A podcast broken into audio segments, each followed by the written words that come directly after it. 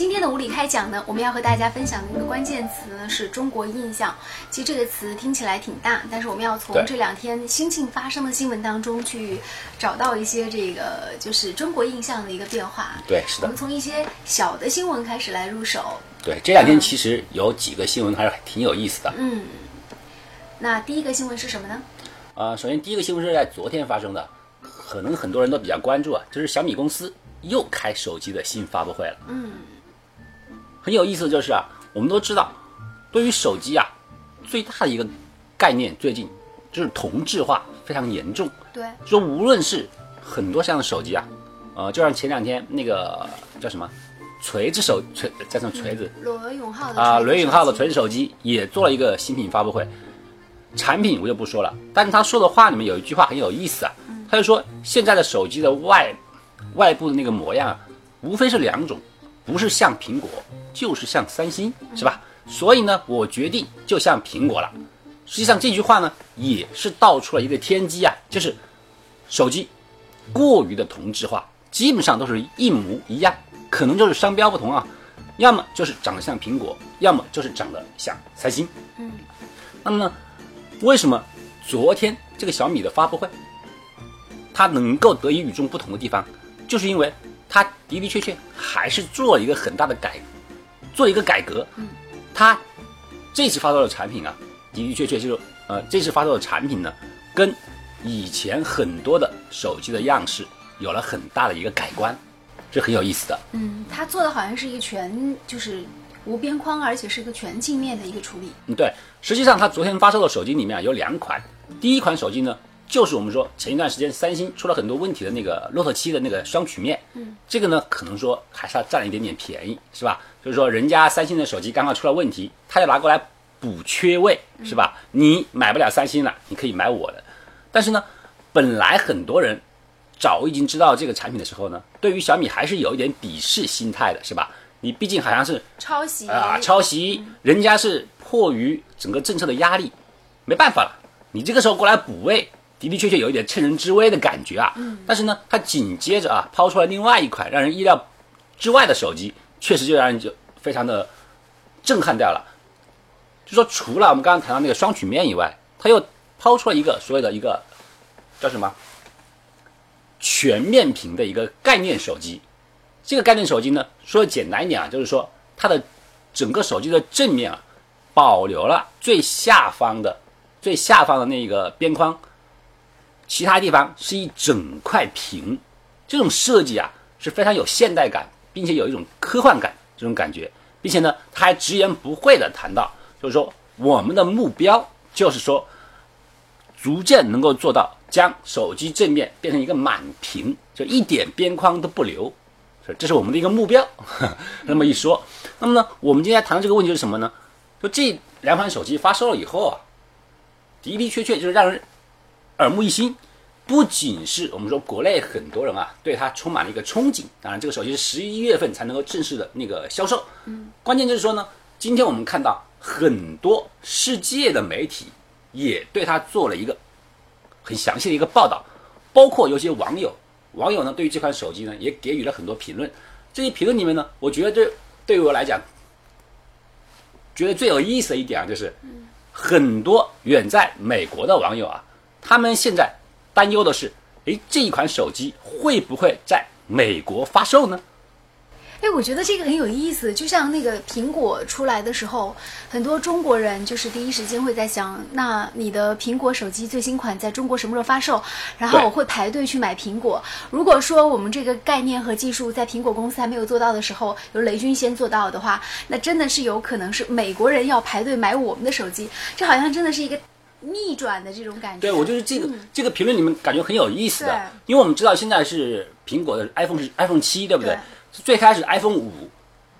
发售的时候，它是没有面对中国地区的，对那个时候呢还引起了轩然大波，说哎你是不是看不起中国啊？你怎么怎么不不卖给中国人呢？对不对？但现在开始由美国人来期待中国的这款手机的发展。然后紧接着呢，我们说，呃，那个 iPhone 五过后，iPhone 六和 iPhone 七每一次发售的新闻里面，媒体都不忘了加一句“首发里面有中国”，嗯，好像觉得这是很大的荣耀，就说哎，首发有中国了，有中国了，是吧？很大的荣耀。那么今天我们看这个评论很有意思啊，反过来了，我们说每个网友开始说，哎，这个手机好漂亮啊，是吧？不知道会不会首发到美国呀？我觉得这个听起来很有意思啊，包括就是它这个定价。和那个 iPhone 比起来，的确还是便宜了不少。对。然后很多网友也说：“哎呀，看起来好便宜啊！”然后又有人议论说：“你不要以为在中国便宜，到我们这儿仍然这么便宜，它会加价的。”就是很有意思啊，让我感觉到有一种时空很错乱的感觉，好像就是前几年的时候，每一个啊中国人为了苹果手机，同样的困惑，竟然现在在大洋彼岸发生了。对。而且甚至有不少的，就是官方媒体，包括《纽约时报》，他们都议论，他们的标题什么，就是说：“哎呀。”就是说那个小米做出来了苹果八，iPhone 八，他说 iPhone 八上该有的东西，人家先做出来了。嗯，就这是一个很有意思的事情。对，这是一个应该说是技术上也有也带来一个革命。对，它的整个技术还是很有突破的。这一个呢，可以大家自己去慢慢了解。嗯，这是我们跟大家分享的第一件小事儿。嗯，这个小事儿呢，我们也完全看出来，我们还刚才说那个主题啊，中国的一个印象。那么现在的中国印象，通过我们的各种现在的中国制造。中国制造，他们给整个世界带来的一种感觉，已经不再是所谓的低价、廉价和山寨了。因为这次小米，无论说这一款手机，它最后的就是销量如何，或者说它的质量如何，但是起码它在整个外观设计和创意上面的的确确还是走出了自己的一个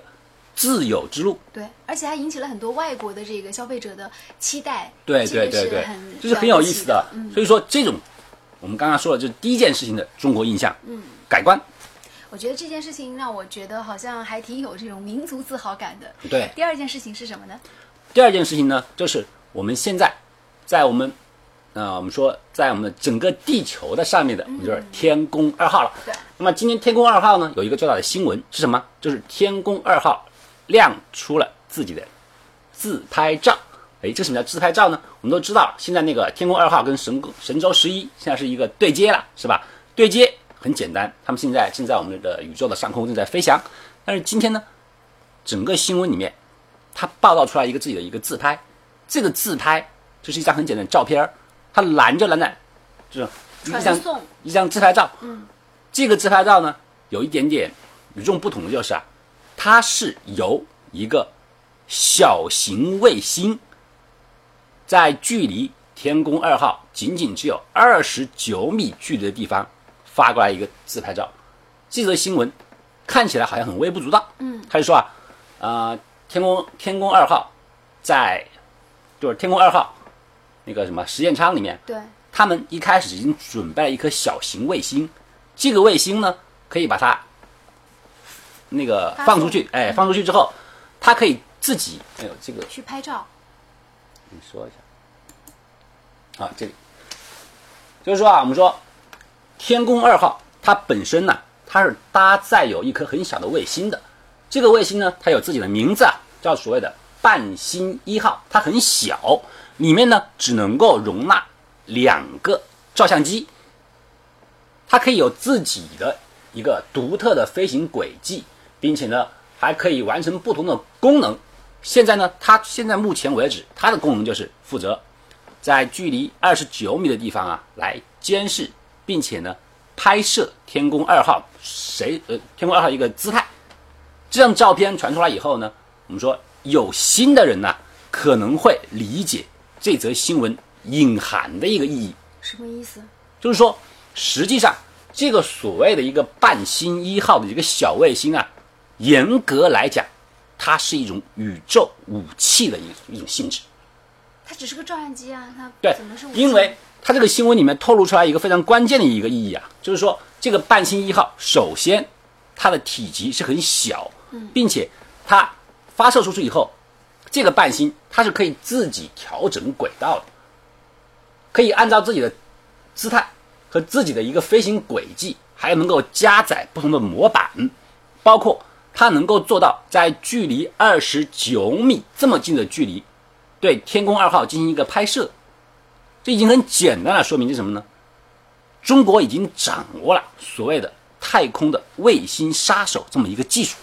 你可以想象的就是，如果你能够遥控或者能够控制一个，就是说像半星一号这样的一个小型卫星，那么在地球轨道上面，它就可以任意的调整靠近所有可以看到的卫星身边。那么很容易啊，我现在在二十九米的地方，我就给你拍照。我如果不拍照，用其他的方式，比方说我去撞击你，或者呢，我用其他的方式干扰你的轨道，那么直接就可以导致对方的卫星会被毁损。这个技术是非常难的。今天这张简单的自拍照，它并不是一张简单的，就是说天宫二号跟神舟十一的一个合影图，它实际上是类似于核武器一样的太空威慑。这种威慑直接就会告诉你，我们在太空领域已经拥有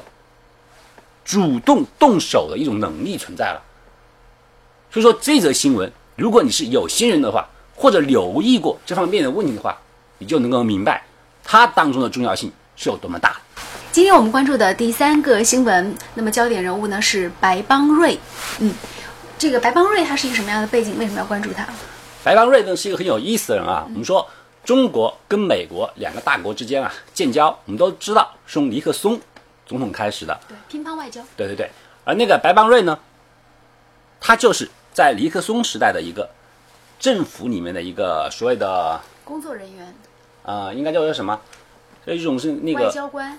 不是，就是那个政治顾问的一种形式，就像我们现在那个知道的熟知的美国那个兰德公司一样，他会给。美国的政府提供一些相关的一个政策咨询和建议是这样的。那么呢，为什么说到那个白邦瑞呢？我们说白邦瑞今天荣登了中国很多媒体的一个榜首，主要呢是一个负面新闻，就是说呢，白邦瑞同志啊，他非常坦诚的说明了，就是说，哎呀，啊，曾经的香港战中活动啊，我们美国政府是有参与呀，这么一个事情，但是呢。由此，我们对于这个人物的一个关注之后呢，却发现了一个很有意思的情况，就是说白邦瑞他在两年前，他写了一本书，这本书很有意思啊，它的名字叫做《百年马拉松》。百年马拉松，这个百年马拉松来自于什么地方呢？你可能万万没有想到，这本书的标题不是其他人的，就是说来自于什么地方？这本书的这本书的一个标题啊。不是，呃，不是来自于白邦瑞本人，而是来自于习近平主席。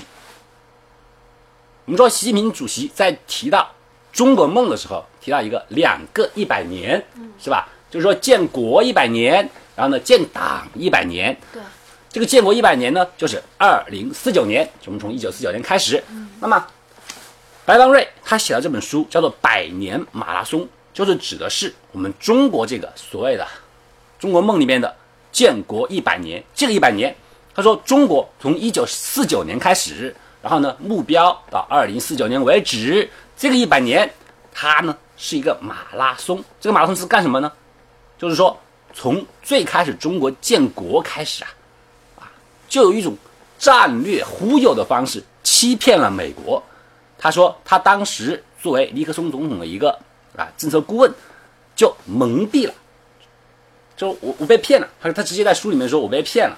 他说中国啊，当时呢就伪装自己很没有能力，然后伪装自己很弱啊，就说一百年啊，然后呢才可以做到很多事情。结果呢啊，韬光养晦，然后偷偷摸摸的呢潜在的进行发展。等到我们现在发现了，哎呀，中国变成了世界第二经济体了，而且即将超越美国的时候，我们才恍然大悟，上当了。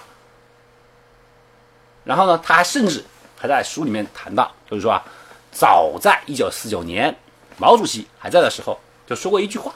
他说：“哎呀，中国啊的目标就是要超越美国。首先，我们是达到美国的水平，然后呢，再超越美国。那么这个时间有多长呢？他说，我估计要七十五年，甚至更长，到一百年。现在呢，白邦瑞说，结果中国用了。仅仅不到六十年的时间，已经快赶上了美国的一个经济含量。